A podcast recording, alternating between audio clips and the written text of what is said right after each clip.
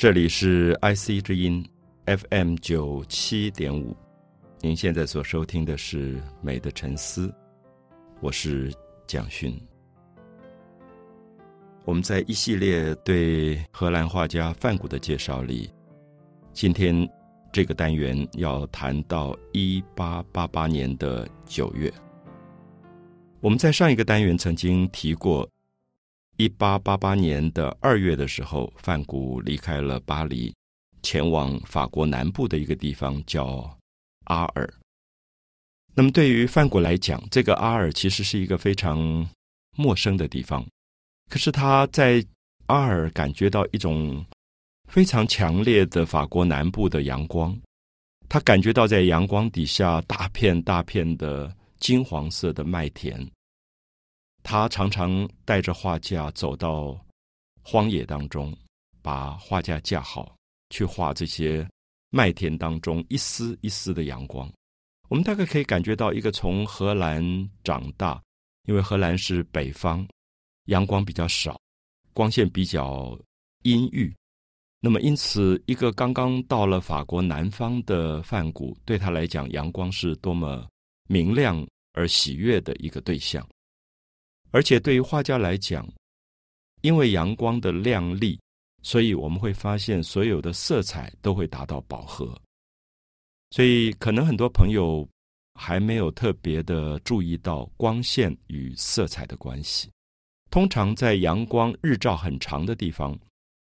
人民的服装大概都会色彩鲜艳起来，因为色彩在阳光底下才能够达到一种饱和。所以我们也常常会觉得。阳光亮的地方，人比较喜悦，比较容易有很明显的个性，很强烈的感情，同时也会喜欢色彩。所以，因此，梵谷在阿尔的这一段时期，画了很多的画作，让我们感觉到他对大自然当中天空的湛蓝。我们知道，这种法国南方的天空，一般人叫做地中海蓝。那个蓝是有一点透明的，然后里面流动着非常美的光，而且尤其在夏天，我们通常看到大概到九点十点还是明亮的。它基本上不像我们天黑的比较早，所以因此，我想范谷在阿尔的时候，在田野当中跑，在户外做写生的时候，这些光线里面的色彩刺激了他，得到很强烈的这个感官印象。那么同时，范谷这个时候很怀念在巴黎认识的一些同样在画画的好朋友，所以他就不断写信给他们。那么我们也可以说，是因为范谷在阿尔的时候其实蛮寂寞的，就是没有太多的朋友。我们介绍过，就是这一段时期，因为他常常写信，所以帮他送信的一个邮差叫胡兰啊，胡林，大概变成了他唯一的。朋友，可是胡林基本上不是艺术家，也不是知识分子。他对于梵谷的这个绘画的世界，其实不太能够理解，大概只能照顾一下梵谷的生活而已。所以梵谷这个时候有一种极大的渴望，他写信给他弟弟，写信给罗特列克，写信给高更这些画家，一封一封的信，不断的叙述他在阿尔感觉到的阳光、色彩的美。其实他有一个很强烈的渴望，是希望这些朋友读了他的信以后，他们也会跟他一样坐着火车离开巴黎往南方走。所以我们也可以看到这些信里面，其实有着一种强烈的同伴的呼唤的感觉。因为的的确确，范谷一个人在阿尔，其实是非常非常寂寞的啊。就是那些农民其实也不懂他，甚至大家觉得他怪怪的，一个荷兰画家每天。冲进冲出的在画画，也不晓得他在干嘛，所以他很渴望有同伴。那我对同伴的解释是说，某一种在艺术上可以一起讨论、一起画画、共同有美的追求的人，我叫做同伴。那么这个时候，他写了很多信给他的好朋友，大概都是画家，那都是他在巴黎认识的。我们刚刚提到的这个罗特列克、高更，还有皮萨罗、啊秀拉这些人。那大部分的画家因为有自己的生活，他们也陶醉在自己的一个领域当中。大概读了梵谷的话，可能有所感动吧。可是也不会被他所诱惑，就真的跑到法国南方去。比如说，我们提到罗特列克，罗特列克是一个非常好的画家，他在当时蒙马特的红魔方画很多这种跳康康舞的一些女孩子，所以他整天跟这些女人混在一起，他大概从来也不会想要去跟范古一起住在一起去画画。所以范古写给罗特列克的一封都没有得到回应，就他从来不回信的。那么其中回信的一个人是高更。我们也了解到，高更原来是一个在股票市场炒股票的商人，可是发了财以后，他其实有一种不快乐。他自己也觉得，好像文明富有。比如说，我们今天如果从乡下到了台北，台北是一个大都市，可是，在职场里做久了，你可能又会不喜欢台北，你会觉得这个都会里面好像少掉了什么东西，你会怀念起原来你在童年时代。所居住的那个农村，那种阳光、那种人情味的温暖，高更其实有一点像这样子，所以高更一直想离开巴黎，一直想到乡下的地方或者荒野的地方。他其实不太确定到底是什么。我们知道，后来在范谷死掉以后，高更就去了大溪地，其实南太平洋的一个小岛，他就不断去画这种原住民，然后他觉得原住民是世界上最快乐的人，因为他们。呃，收入很少，他们没有权力的欲望，没有财富的欲望，生活非常简单。可他们每天都在唱歌，每天都在跳舞，他们是最快乐的人。所以高更当时读了范谷的信以后，其实受到很大的吸引，他就觉得范谷的信里面所描绘的那个阿尔，是不是真的是一个天堂？那边的人民这么淳朴，那边的土地这么辽阔，那边的天这么蓝。那边的阳光这么亮丽，那边的每一个麦田的金黄色都给他很大的感动，所以高更后来就有一点被范谷打动了，所以他在回信当中就说：“啊，有一天我真希望我能够到阿尔跟你住在一起，跟你一起画画。”好，这下不得了，因为范古一直在等这个同伴，终于他觉得高更要来了，所以因此我们这个单元当中可能会谈一些。一八八八年的夏天到九月这段时期，因为高更是一八八八年的十月到了阿尔，那么在这个之前，大概有两三个月的时间，范古一直在准备高更来临。他为高更画很多的画，为高更准备房子，为高更准备他的画画的工具，为他准备椅子。那么我们可以看到高更的来临，变成范谷燃烧起来一个巨大的热情，而竟然也变成他。创作绘画的一个最重要的动机。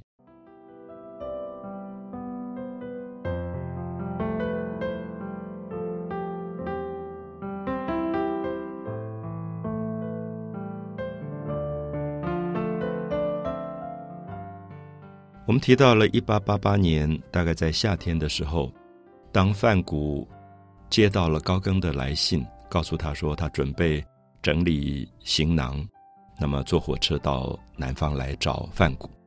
这个时候范谷得到非常大的快乐。我们可以讲，一个人在极度的寂寞、极度的孤独里面，他会把所有生命里面最大的希望寄托在一个朋友的身上。所以，我们大概可以看到，这个时候范谷的那种狂喜，他不晓得怎么告诉这个将要来临的朋友说，这个地方多美。其实。我自己也去过阿尔，阿尔是一个蛮平凡的小镇。这种小镇当然有小镇的可爱，可是基本上小镇人民大概都是农民，所以他们也不会有很多高阶层的像知识分子。所以其实从这个角度，我们可以了解范古在那边那种寂寞致死的感觉，因为没有谈话的对象。所以这段时期他在阿尔，我们可以看到他画了很多夜晚的画，比如说。夜间的这个星空的底下的咖啡屋，其实阿尔因为都是农民，所以咖啡厅都很少，就是唯一的一个露天咖啡座，大概就是镇上稍微有一点地位的有文化的人会去那边喝咖啡，在露天的一个咖啡座，然后夜晚天空上是暗蓝色，一颗一颗的星。那么范古就画过这个画，范古画这个画，当然说明他可能晚上常常睡不着觉。然后也就在这个小镇里面到处像一个孤魂一样散步绕来绕去。因为我们知道小镇的人口睡觉都睡得很早，尤其是农民，因为农民早上都是日出而作的，所以他们晚上也相对的睡得很早。所以整个城镇里面那种晚上的荒凉，我们就在这个范谷在阿尔时期的画里明显的感觉到。那他后来因为知道高更要来，他就为他准备房间。有一张画是范谷画的，叫做黄色房屋。这个房屋就是当时离火车站不远的一个地方。那范谷到了以后就租下来。那他有两间，刚好有两间。所以他就准备，原来他自己住一间，一间可能是画室。那么现在他就准备说，把画室移过来，把画室让给高更，就是他自己有一个房间，然后高更有一个房间。然后这个时候他就很兴奋，他就帮呃高更的房间粉刷。我们知道西方人一直有一个习惯，就是房间装饰的时候要贴壁纸。那么范谷就不肯贴壁纸，可能一方面贵，他这时候也很穷。另外一方面，他觉得买一个壁纸贴上去，对这个好朋友其实是不敬的。他觉得他要亲手去画这个壁纸，就是说把整个高更将要住的房间的墙壁上画满了一朵一朵小小的花，像壁纸一样。那么这个时候，其实我们可以感觉到范谷爱朋友的那种狂热啊，就是他为了一个朋友，他可以不断的去为他准备最好的东西，好像这是一个婚礼一样。好像为了高更要来，他可以这样准备啊。其实我想，每一个人在一生当中都会有些好朋友。有时候好朋友可能从国外来住一段时间，你也会很兴奋，你为他准备房间啊，买床单啊，准备一些家具啊，会有一种兴奋。可是范谷其实为了高更的来临，这种狂喜已经到了有一点不容易理解。可是我们感觉到最重要的是，因为他。借着高更要来这个事情，他整个人处在一个亢奋的状态，所以因此这一段时间他画了很多非常非常精彩的画，比如说最有名的向日葵。我们知道向日葵是梵谷在一八八八年夏天的最重要的杰作，他大概画了七张，啊，画了七张。可是其实他画向日葵是为了高更画的，因为他写信给高更说。我帮你的房间准备的很漂亮，你房间的壁纸都是我亲笔一点一点画了很多小小的花。那我决定要在这个房间里挂一张我自己最满意的画，这张画要送给你。那后来他发现阿尔最漂亮的花就是向日葵，所以他就开始画向日葵。有时候我很想跟朋友叙述我自己到阿尔的时候，看到这个强烈的阳光底下。向日葵的那种花田的漂亮，就是我们在台湾，比如说买向日葵，就是到花店去买一束向日葵。可是阿尔的向日葵是整片的，就是在那个起伏的山丘的大地上，一整片的那种金黄色。然后这个向日葵，因为它有一个特殊的植物的特性，它会一直朝向着太阳，就是早上的时候它是朝向东方的，迎接太阳的上升。那中午的时候，他是面对日正当中的太阳，所以因此，我想范古代有一个感觉，觉得这个向日葵好像有点像他自己，他觉得高更就是那个太阳，好像他自己一直在仰望太阳的光跟热，也好像一朵小小的向日葵在渴望太阳给他所有的生命的力量，所以这个时候他就把向日葵。捡了回来，然后插在一个陶罐里面。这个陶罐其实是一个很简单的法国乡下的陶罐啊。就这种陶罐，就是你会注意到它是有一个把手，然后上面一半有釉，有黄色的釉料，下面一半没有釉料。因为他们制作的时候就是一个粗陶罐，然后用手抓着底部，然后在釉料里面这样荡一荡，所以我们就叫上面一半有釉，底下一半没有釉。其实我们现在到西班牙或者法国南部旅行，常常看到民间用那种舀水的罐子，其实就是这样的罐子。它其实不算是一个很精致的花器，可是它很淳朴，所以它可以衬出上面的花，非常的美。所以范谷就把很多大朵大朵的向日葵插在这个陶罐当中，然后开始创作了他最有名的一系列向日葵的画。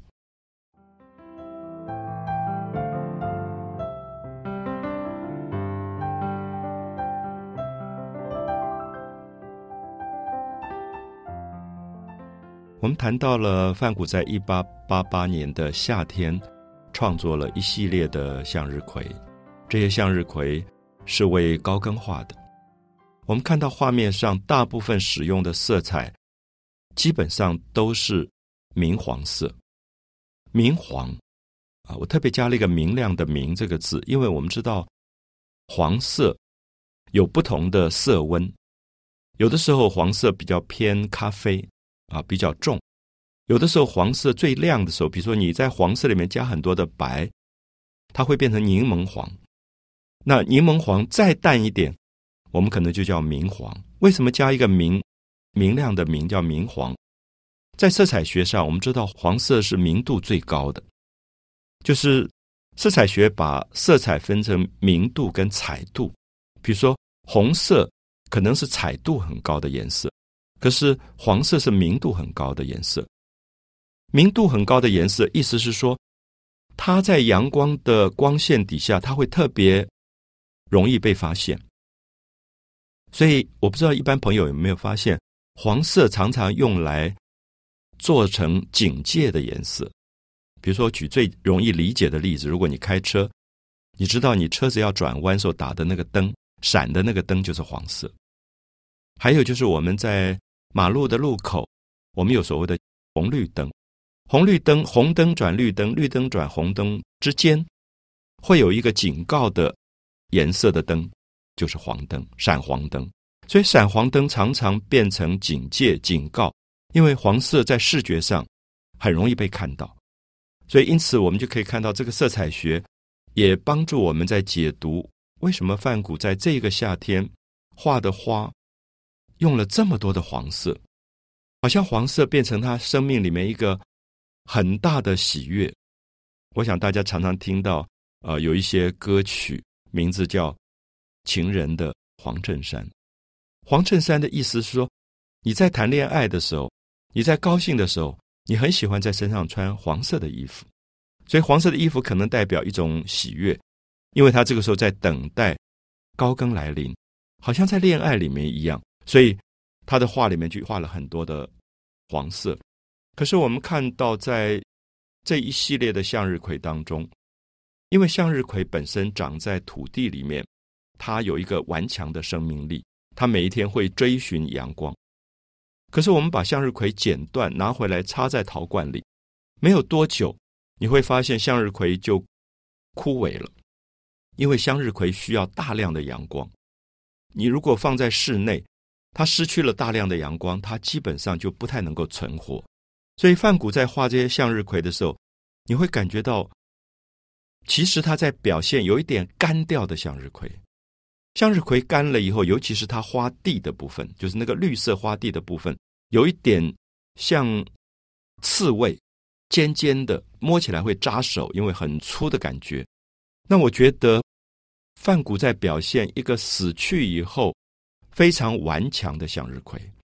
好像他的生命已经找不到阳光了，可是他还坚持要用最强烈的方法活下去。所以，因此我们看到向日葵这一组用来送给高更的画，的确表现了梵谷最内在对于阳光、黄色、顽强的生命力一个巨大的狂热的这种表现。所以我们知道，向日葵一直变成。呃，梵谷很重要的一个画作。那这七张向日葵现在也分散在不同的地方啊，比如说德国慕尼黑有一件，那么在英国的伦敦的国家画廊有一件我最喜欢的，我觉得是七件里面画的非常好，上面有十四朵的向日葵插在一个陶罐当中，陶罐上还有 Van Sant 就是梵谷的签名。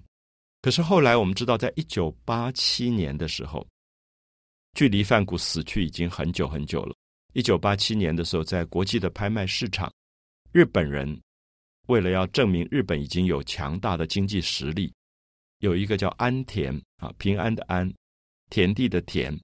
安田保险公司，他们就用当时十亿台币的价格买了一张向日葵。那么这张向日葵就保留在日本的美术馆。所以我想大家可以了解到，向日葵在梵谷的画作里面，包括它的创作意义以及美学价值，甚至连这种有点像股票市场一样的绘画市场里的炒作，其实都变得很传奇。很多人也嘲笑这件事情，认为范谷一生穷途潦倒，一张画也卖不出去。他大概无法想象，他死了以后，竟然有一张画被日本人以十亿台币的高价买去。所以这里面当然让我们觉得有一种对范谷生命的一种委屈啊，就是这样好的一个画家，可是他有生之年其实是不被世人认知的。可是我们都知道，到现在。全世界炒作梵谷的价格已经到了不可思议的地步。那我想这件事情，如果梵谷有知，不晓得他会有什么样的表情啊？也许是无奈的苦笑吧。就是其实我们会发现，一个这么具有生命力的画家，这么天才的画家，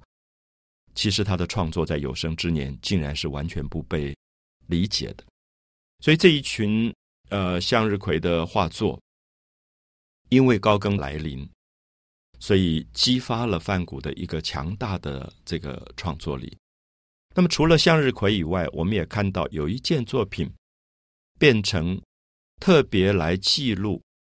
范谷跟高更的友谊关系最重要的一张画，叫做《范谷的房间》。这张画其实就是范谷。画他自己住的那个房间，可是这个房间，因为我们知道有两间，所以其中有一间是为了迎接高更来而准备的，所以我们就会发现，范谷在房间的一端，面对着他门的入口的那个方向，因为我们看到画的端景是门跟窗，然后有一个小小的桌子，有两把椅子，然后有一张床，那么这一张画。很多人都在谈到说，因为范谷对高更的极大的等待跟渴望，就觉得这个朋友来了，他就不孤独了，也不寂寞了。所以很多的学者都分析这一张画，认为这张画里椅子是两张，那桌子上的这个洗脸的陶罐是两个，床上的枕头是两个，连墙上挂的画都是两张，都是双的。那么意思说。这个在孤独状态的范谷，渴望生命里面有一个陪伴他的人。那么这个人就是高更，他在幻想他来，幻想他来了以后可以打破他生命的寂寞。所以到了一八八八年的十月，高更果然来了。那我们等一下会跟大家报告来了之后所发生的问题，以及范谷巨大的幻灭。